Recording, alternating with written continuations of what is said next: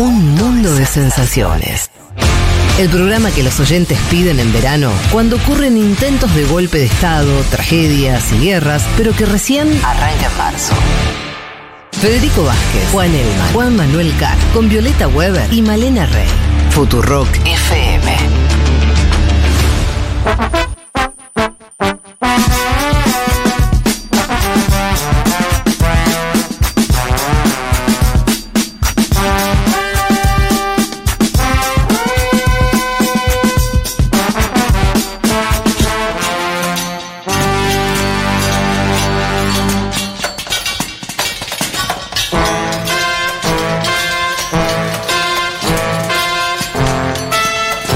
Estamos, aquí estamos ya para arrancar con el panorama de noticias.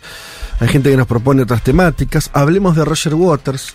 Bueno, no. Están hablando mucho en Twitter de Water porque viene ahora Sí. y aparentemente le han cancelado dos hoteles Sí. por declaraciones que hizo ante Glenn Greenwald Ajá. sobre el ataque de Hamas. Bueno, sabemos la el posicionamiento que tiene Water sobre ese tema en particular.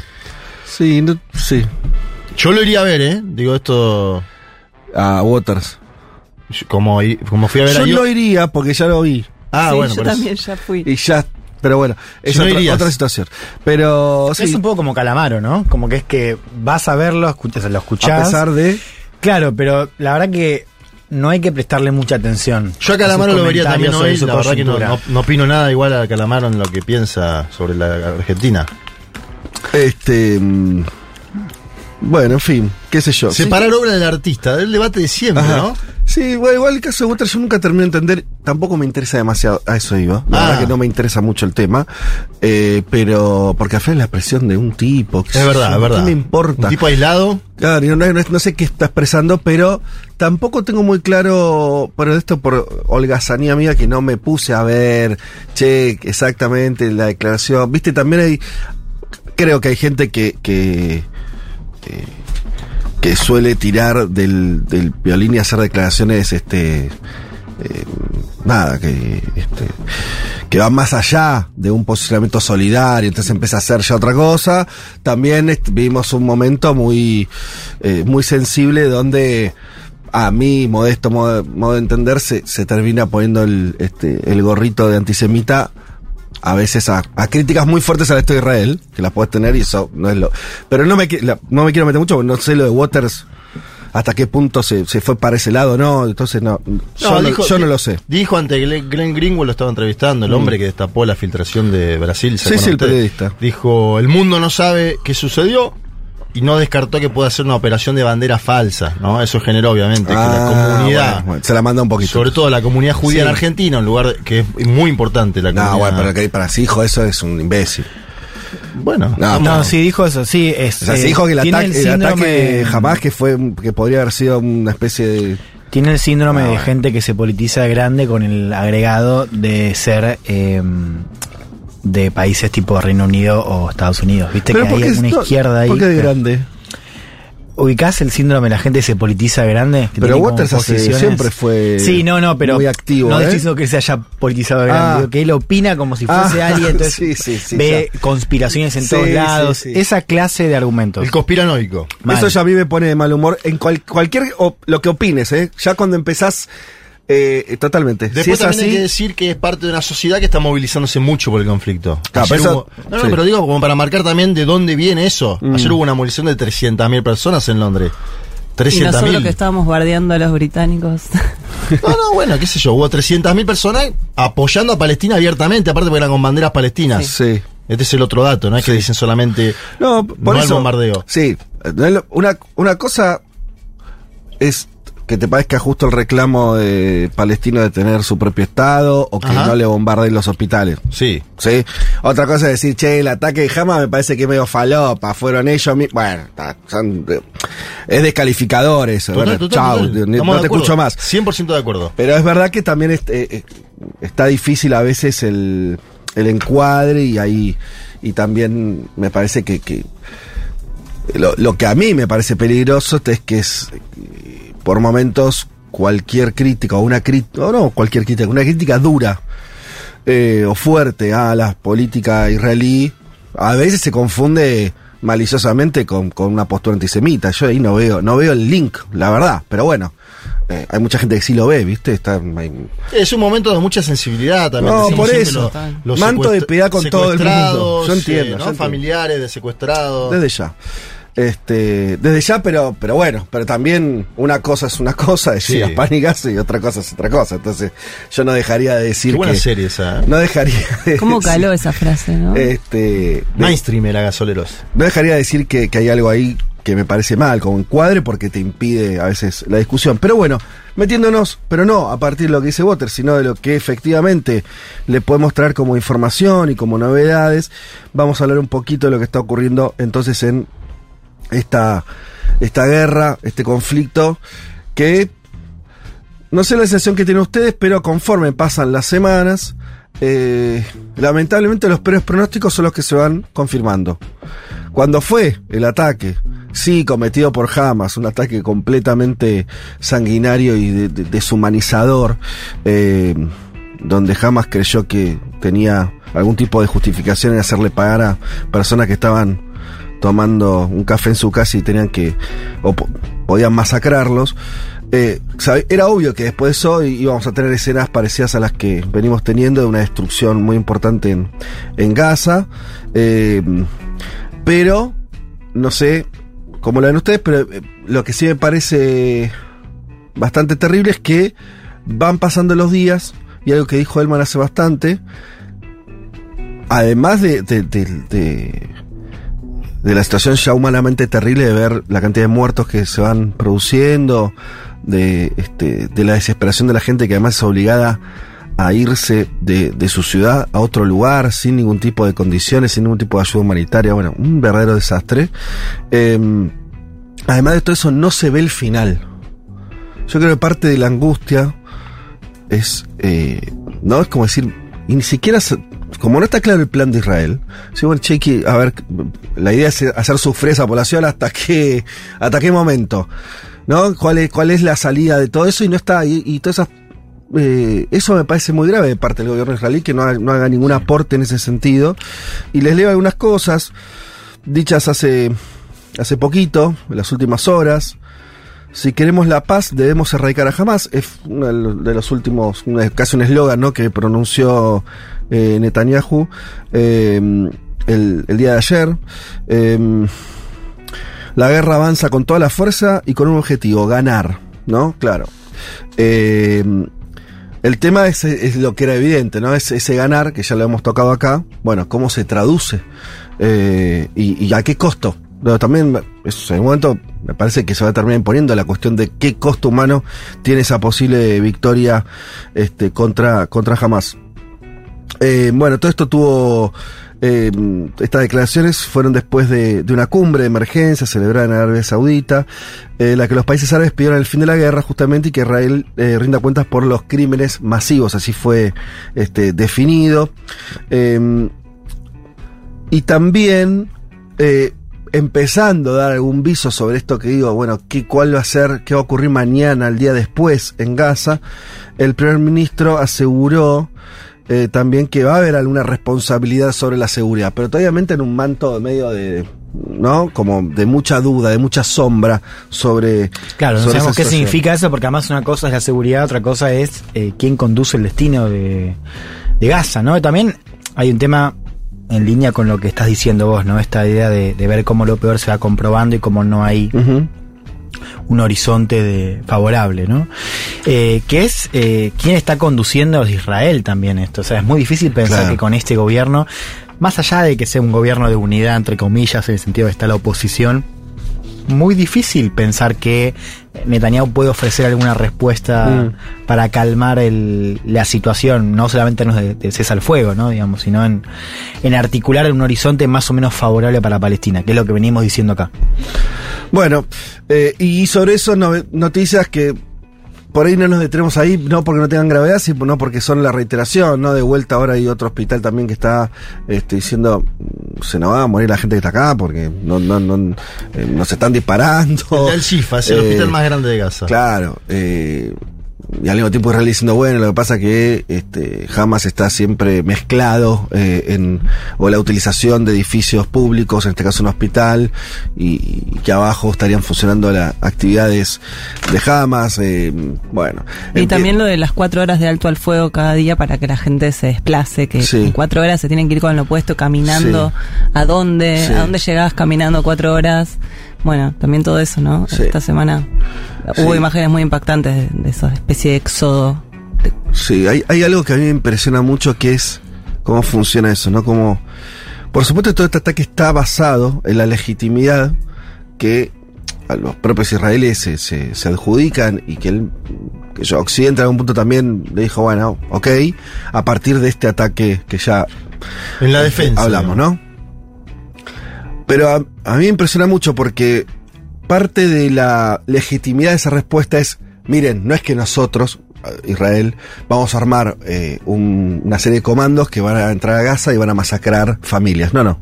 Acá hay un ejército, hay acciones militares, vamos a intentar que este, los daños colaterales sean los menos posibles. No, un discurso más o menos lógico en ese sentido, diciendo, al ser un Estado, nosotros vamos a hacer cosas que van a ser un poco más humanitarias. Sí, Un es poco una más guerra. ordenadas. Se va a morir gente, pero claro, no estoy buscando el dolor por el dolor mismo del otro. Sí, la crueldad. No es que se ha dicho así esto, es lo que está atrás, ¿no? De la acción estatal de israelí. El problema es que eso, por eso digo, una cosa es el día 1, 2, 3, 10, 15, 20. Bueno, cuando van pasando los días, cuando ese costo se va ampliando, casi que se invierte y, y vos lo, lo que empieza a ver el mundo es, che, hay una maquinaria estatal que todos los días está haciendo, eh, está atentando contra civiles. Entonces, casi lo que, ¿se entiende? ¿no? Como lo, lo que en un, eh, en un primer momento era, podía ser dicho de una manera como, eh, como una actitud más este, civilizada, por, por decirlo de una manera, una respuesta estatal que cumplía ciertas garantías, se vuelve el reverso y es, che, hay un Estado que tiene una, que está tomando una serie de decisiones con una fortaleza impresionante, no midiendo el costo humano. Y eso, no quiero hacer ningún paralelismo histórico, pero empieza a ser un problema muy grave porque si el Estado de Israel continúa no importándole eh, el sufrimiento que generan sus acciones, en algún momento eso me parece que va a cambiar la película y, y como decía Juan, eh, Netanyahu pasará, pero... Este, Te agrego algo de Europa. el Estado de Israel este, ahí va, va a tener que tomar algún tipo de, de, de- de mirarse un poco para adentro porque, porque es- también es un cordel que empieza a cortarse. Hay un tuit de Manuel Macron del 9 de noviembre, es decir, esta misma semana, que es en árabe el tuit. ¿sí? Ajá. El presidente de Francia tuiteando en árabe. Dice lo siguiente el tuit. Todos los civiles deben ser protegidos, debemos trabajar para lograr un alto al fuego y crear el espacio necesario para las agencias que trabajan en el ámbito humanitario en la franja de Gaza. Fíjense eso. Esta semana además el presidente de la autoridad Pal- palestina, habló de Mahmoud Abbas, habló con el primer ministro de Países Bajos, Mark Rutte, y con el de Australia, Anthony Albanese. Es decir, en ese mundo, que estamos hablando de, si quieres, eh, Europa y, y- y- obviamente em, lo, lo que sucede eh, en Australia también, lo sumo, como una parte, si querés, del mismo eslabón de pensamiento, ¿no? Em, me da la sensación de que hay ahí una idea de tiene que haber una negociación. Y ahí te, te salto de continente para ir a Brasil, porque hay una novedad de las últimas horas muy importante que tiene que ver con que Brasil consiguió sacar a 32 ciudadanos que estaban en la franja de Gaza a través de Egipto. ¿Sí? Egipto no estaba abriendo las puertas a ciudadanos de la franja de Gaza, como bien sabemos. El gobierno de Lula destrabó con Egipto, Israel y la autoridad palestina la salida de estas 32 personas. Esto primero me parece una buena noticia para Argentina, que es un país que tiene secuestrados en la franja de Gaza hoy, incluido un bebé de nueve meses. Lo digo de vuelta porque siempre me llama poderosamente, el- me, me- me pone mal el dato. Y muestra también para mí la autoridad que está tomando Lula en el conflicto también, ¿no? Hablando con todos los actores. No hay tanta gente hoy en el mundo o tantos líderes que estén hablando con todos los actores. Lula es uno.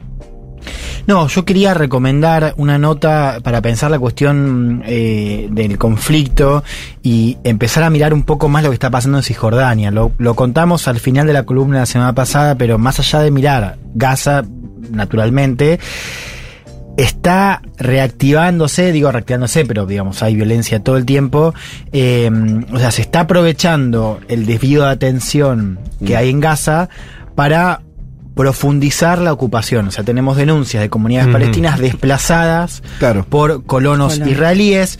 Eh, salió esta semana una entrevista buenísima a, mi juicio de eh, en eh, la revista The New Yorker es eh, la hace Isaac Chotiner lo menciono porque él tiene como un género de entrevistas muy propio son entrevistas muy buenas porque además publica todo el chabón, o sea, es como una conversación, ¿no? Donde no hay partes sacadas y donde además están resumidas, o al menos se puede leer de manera muy concisa.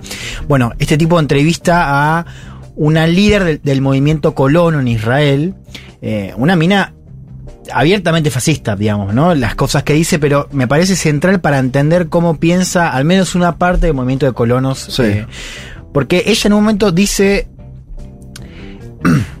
esto del Estado, ¿no? Diciendo como la, la- Estados Unidos y el mundo piensa, o sea, deja abierta la puerta a un Estado palestino. Nosotros no queremos eso, Sí. dice, ¿no? Y eh, el tipo le pregunta de manera muy incisiva sobre qué piensan hacer con la gente. Sí. con lo- y ella dice, se pueden quedar si aceptan nuestra soberanía. Claro. O sea, y ahí vos ves muy claramente cómo piensan y cómo también es imposible pensar en una convivencia con eh, esa agenda en un primer plano, que es un poco, ella también habla sobre el, sobre el gobierno de Netanyahu, dice que, que fue el mejor, pero que igual se queda corto, Mm. o sea, como que debería ser más.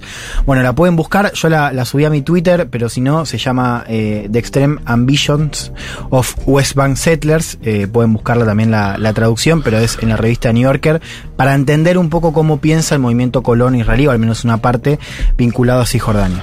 Bueno, y último que tiene que ver con este tema, ya nos vamos rápido a, a otras noticias. Eh, esto no es algo que suele hacer, pero la responsabilidad me- política me lleva a, a hacerlo. Me llegó, no sé con qué nivel, si ya es completamente oficial esto Epa. o no, pero hay una convocatoria eh, a, ¿cómo es? Este, eh, hay una convocatoria al, a cierta a una movilización. Este, no sé si se ya ocurrió a Plaza de Mayo. Ayer fue. Ah, bueno. Eh, yo tendría, eh, creo que se transcurrió sin, sin mayores, este. Sí, sí, con normalidad estuvo Nora Cortiña, estuvo un sector de la izquierda argentina, había Miriam Bregman en las fotografías. Bueno, yo diría solamente un poquito de responsabilidad. Eh, todos entendemos que este es un conflicto geopolítico muy pesado. Argentina está en un proceso electoral muy especial. Entonces, eh, a veces me preocupa cuando, vos nombraste algunos eh, dirigentes ahí, podrían ser otros, eh, que no dan cuenta de, la, de, las- de las gravedades de, de- de donde uno está parado, ¿no? Eh, digo esto sin, sin ánimo de defender a nadie, pero parece que seamos todos responsables, ¿no? Estamos en un momento, no, no, no me parece un momento donde además dentro de la propia del propio juego electoral argentino también se están jugando cuestiones que tienen que ver no con la geopolítica con el lugar de Argentina en el mundo nosotros también tenemos una historia en ese sentido así que eh, a un humilde llamado a que este, durante lo que falta que es muy poco del proceso electoral tratemos de este, de no sumar complejidades a, a un panorama argentino ya muy, muy eh, alterado, muy grave. Bien, dicho esto, quería volver a nuestra región. Volvamos, salgamos un poquito de la guerra. Eh, hay unas noticias, bueno, vos hablaste justo de Brasil en relación a justamente al conflicto. Pero eh, me sorprendió para bien esta, esta noticia que les voy a leer ahora. Por primera vez desde el 2018, la deforestación anual del Amazonas bajó a menos de eh, 10.000 kilómetros cuadrados. Esto es un 22% menos que la media de los años de Bolsonaro. O sea, el primer año de Lula está pudiendo mostrar una, caída, pero muy pronunciada, 22 puntos de un año para el otro, es una, bestialidad, ¿no? Es un, logro de gestión muy importante en cuanto a la reducción del proceso de deforestación del Amazonas, que continúa, de hecho, sigue eh, sin, sin, sin detenerse, pero eh, hay momentos donde se acelera, los años de Bolsonaro fueron años muy malos en ese sentido, y ahora el gobierno de Lula está mostrando un primer resultado de un descenso del 22%. En la radio los números son complicados, pero escuchen esto. Eh, menos de 10.000 kilómetros cuadrados, ¿sí? Fue este año lo que se deforestó y fue una buena política. Fue un buen resultado. La ciudad de Buenos Aires tiene 200 kilómetros cuadrados. Digo de vuelta, digo de vuelta. El Amazonas este año se deforestó 10.000 kilómetros cuadrados. La ciudad de Buenos Aires tiene 200 kilómetros cuadrados. Son 50 ciudades de Buenos Aires. Increíble. No tomamos dimensión, ¿viste? Son 50 No. ciudades de Buenos Aires en un logro, ¿sí? Porque antes era mucho más. Mucho más, ¿sí? claro. Un logro de gestión. Ese es el nivel de avance sobre la selva amazónica todos los años. ¿Sí? Son, si hace las cosas bien, son cinco ciudades de Buenos Aires. Por año, chicos. ¿Viste? Lo pones así Sí, y dices, ah, con razón estamos en problemas. A veces cambio climático. Mirá, es, es una. Por supuesto que el Amazonas, gracias a Dios, es un territorio muy vasto, son unos 7 millones de kilómetros cuadrados. Pero todos los años le están, ¿no? Le están comiendo eh, esa cantidad de territorio. Lo interesante es que Lula y su ministra de Medio Ambiente eh, tienen un objetivo bastante ambicioso que es ir a deforestación cero en el 2030. ¿Sí? Que ya. Eh, porque, ¿qué dicen todo? eh, cualquier este, estudioso de- del medio ambiente dice, bueno, tenemos que ir a, un proceso de reforestación, digo, de- el cuidado al final de, ni hablar del Amazonas o de otros este, eh, ecosistemas eh, dañados o potencialmente en peligro, tiene que ver no solamente con que dejemos de contaminar al momento, sino que le demos un respiro, ¿no? Y el planeta pueda tener unos años en que pueda este, eh, reconvertirse. Vos nombraste ahí a la ministra del Medio Ambiente, te hago un breve paréntesis solo para decir. Es Marina Silva, fue eh, una política muy importante de Brasil que estuvo con el Partido de los Trabajadores al principio, que fue ministra de, de- también de Medio Ambiente en, en los primeros gobiernos de Lula, que luego se pelea políticamente con el PT, ensaya candidaturas presidenciales y ahora vuelve en este gobierno eh, de comillas unidad nacional, Sí. bueno, como el que se propone en la Argentina. Pienso esto también para decir, no todas las coaliciones grandes, amplias, gobiernan mal en América Mm. Latina, ¿no? Este dato de Brasil, Sí. donde cohabita Lula con Gerardo Almin y a la vez con Marina Silva Sí. y a la vez con Simón Tebet, es decir, todas expresiones políticas distintas, está siendo conducida porque hay un hombre que también tiene la botonera del Estado y dice cuáles son los planes. Y porque además hay gente que los, lo puede ejecutar, en este caso Marina Silva, que ya tuvo antes la botonera del Estado. Lo, lo marco para decir que no, no todo gobierno de unidad nacional, de coalición, es malo en América Latina. Hay algunos que fueron malos por características peculiares y hay otros que no. Sí, también lo puedes decir. Por ahora el gobierno de Lula viene bien. Y Sí, es venimos claramente la, adelante. la excepción a la regla. El resto Claro. sí, ¿no? Son, fueron, fueron todas experiencias bastante disfuncionales. por Disfuncionales, en parte también por tener en el gobierno a gente que por ahí no había gobernado antes en esas mismas carteras. Eh, cierro con este tema, entonces, eh, la reducción de la tasa de deforestación no se produjo al azar, los datos indican que probablemente fue consecuencia de un conjunto de acciones que han sido tomadas por los gobiernos federales y estatales, especialmente a través de la coordinación entre ellos, un poco eh, diciendo eso que vos decías, de cierto buen gobierno o buena articulación.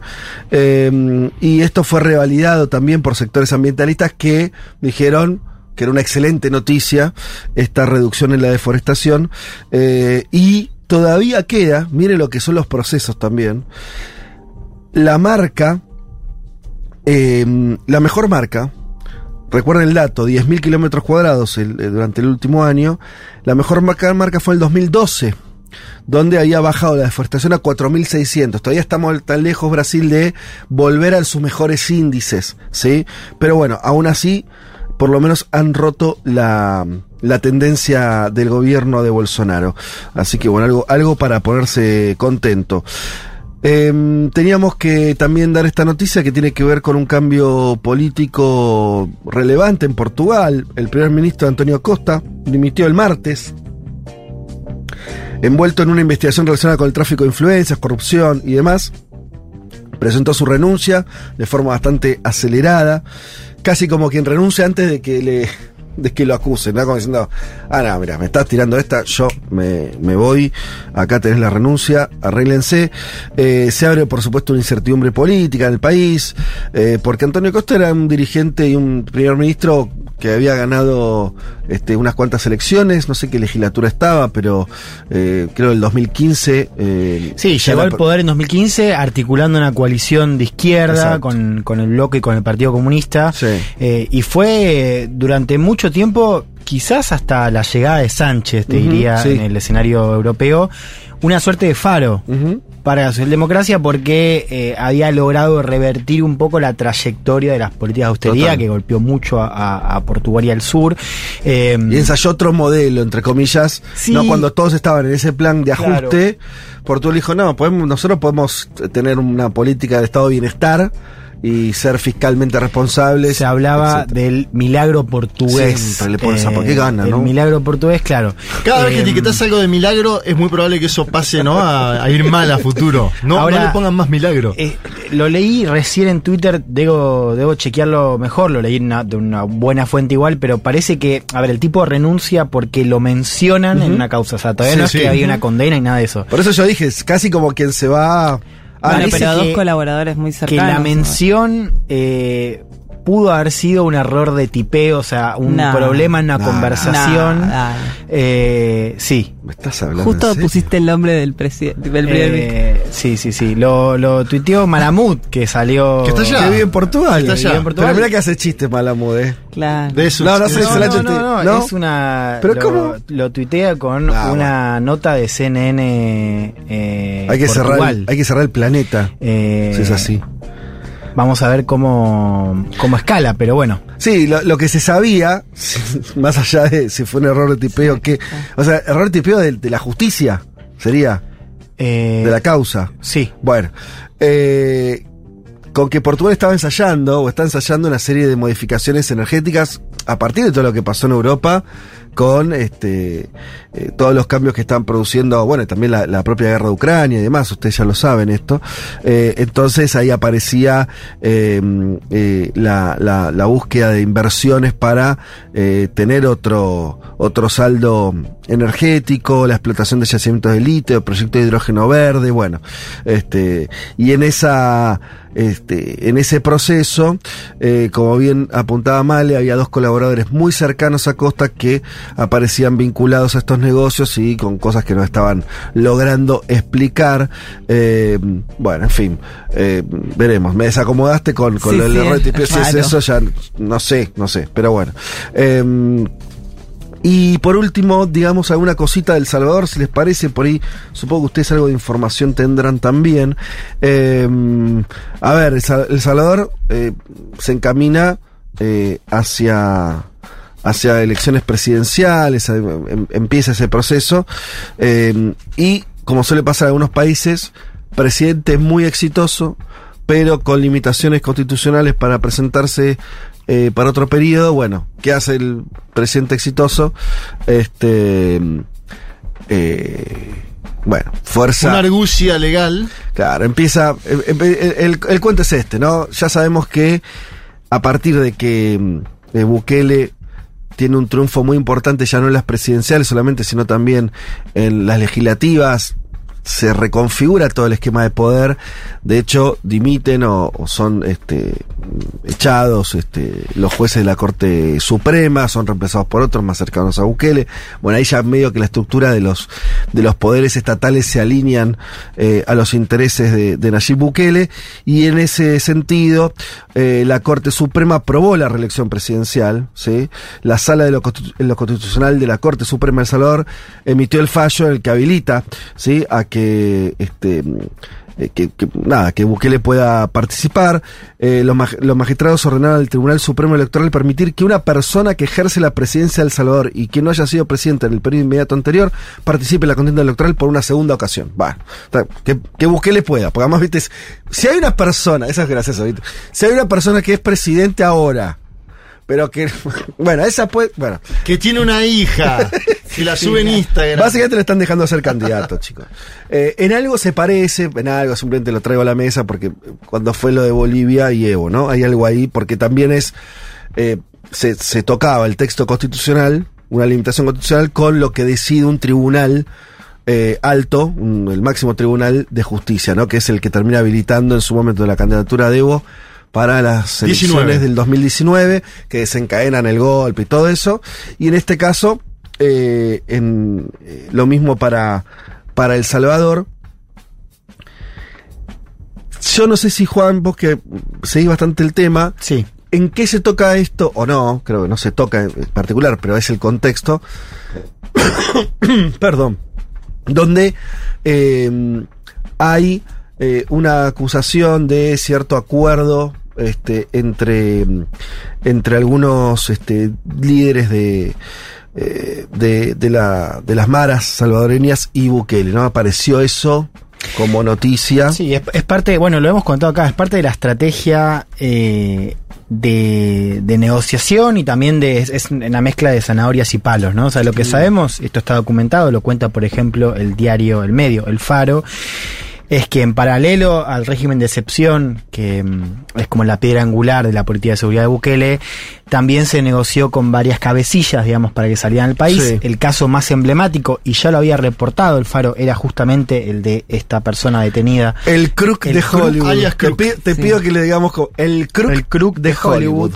Ese es Eh, su alias. Elmer famoso. Canal es el nombre. O sea, ya se- eh, el Faro había reportado que él había salido hacia Guatemala, Mm. eh, escoltado por el gobierno, con lo cual, digamos, ya eso te planteaba de mínimo un escenario de negociación o de conveniencia.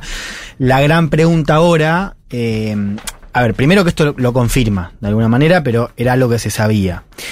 La pregunta ahora es si eh, va a hablar, o sea, si a partir de su captura vamos a ver o vamos a tener más información sobre ese proceso muy, opo- muy opaco por lo demás, pero que es parte, digamos, de la política de seguridad de Bukele. Claro, exactamente. Ahí se toca con, con la Fue política. capturado en México y ya está en Estados Unidos este señor Claro. Sí. Y se me escapa porque no sé si hay información o solamente por una especulación. Muchas veces estos personajes, y no lo digo solamente por el caso de El Salvador, creo que pasó con México, con algún cartel, es una pieza donde también la usan todos. O sea, a veces, siempre estamos hablando de si, no sé, en este caso el gobierno de Salvador, qué negoció con las maras, pero el propio gobierno de Estados Unidos también juega en ese sentido, también políticamente, ¿no? Eh, entonces ahí hay que ver cómo... eh, lo vimos en casos distintos. Bueno, en Venezuela, vieron cuando hubo detenciones de, de algunos personajes oscuros ligados a movimientos de guita, entonces quedan presos en Estados Unidos, entonces el tipo Fíjate de Honduras. de hace declaraciones en contra del gobierno venezolano. Digo, se meten, me parece, en esa... Sí, es verdad. Pero por ejemplo, en Honduras tenés un caso que es medio contracíclico, eso que decís, que es el caso de Juan Orlando Hernández, extraditado a Estados Unidos, Sí. el último presidente antes de Xiomara Castro, y que aparentemente ahí también existió un acuerdo entre los dos gobiernos, digamos, el de Xiomara que le dijo, que se vaya. ejecuten ustedes, Sí. y se fue Juan Orlando Hernández, está en Estados Unidos No, no, preso está bien. por, Por- narcotráfico, digamos. Por ahí hay acuerdos o por ahí también son piezas que tensionan las... Digo porque hay Acá una hay mala... que ver cómo lo hacen jugar a Crook. Hay una mala relación en los últimos tiempos En entre el último tiempo Salvador hay un mal vínculo. y la Casa Blanca. Pero bueno, por ahí esto lo tiene que llevar a negociar también a Bukele.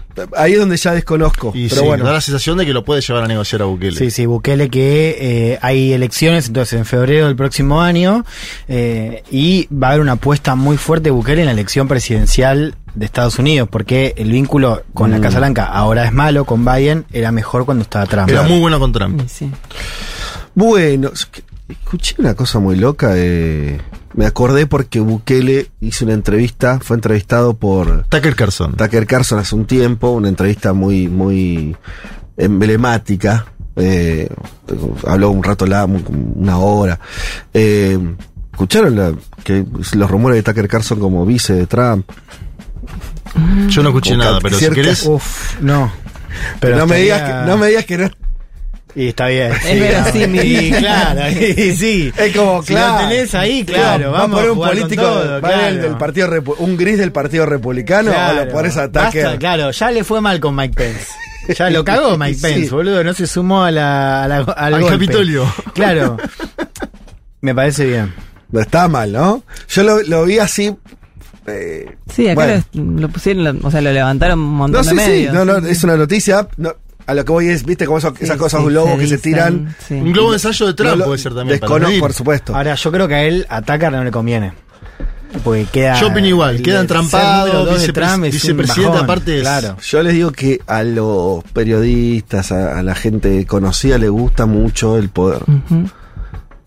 Tenés sí. muchos ejemplos de gente Pero que diga ¿cómo tenés no. más poder? Estando como él, ahora con su show propio en Twitter y todo lo que sabemos, o siendo el número dos de un tipo como Trump. No, yo creo que siendo el, el número dos ¿Sí? de, Estados- de Estados Unidos, el Sí. vicepresidente de Estados Unidos Sí. o un periodista, creo que el vicepresidente de Estados Unidos tiene más poder, ¿eh? No sé, ¿eh? Bueno, veremos, sí, veremos, sí. pero sería un aditivo lindo, Ojalá, ojalá. A nosotros nos conviene periodísticamente. ¿no? Y porque además es, Al es- pueblo estadounidense no, pero bueno. eh, es- eh, te- comparte con Trump, no sé si los oyentes lo escuchaban a, a Tucker Carlson una vez Es hablar, lo, hemos pasado acá Es más de una vez. Es, tiene, es, Es muy buen comunicador, es un comunicador, eh, sí, hipnótico. Que se parece a Trump, viste que no lo puedes dejar de escuchar, porque además tiene ideas que son, son muy claras, Sí. son cortas, Mucho más articulado que Trump. Claro. Eh, Tiene es un tipo que argumenta, puede hablar digamos, frente claro. a la cámara un discurso que está guionado, pero igual no lo rompe en ningún momento, puede hablar una o dos horas. Bueno, los dejé con eso, no me digan. Una bomba tiraste. ¿Eh? Bueno, chicos, eh, vamos a terminar entonces acá la, este, el panorama. Nos vamos a una tandita. Nos escribieron bastante, pero los invito a hagan un poquito más. ¿eh? Eh, que, uff, mirá estas fotos, fotos de desayunos espectaculares. En este caso, y quedándonos en Centroamérica, en Costa Rica. ¿Sí? Uno de los mejores cafés del mundo, el costarricense, claro.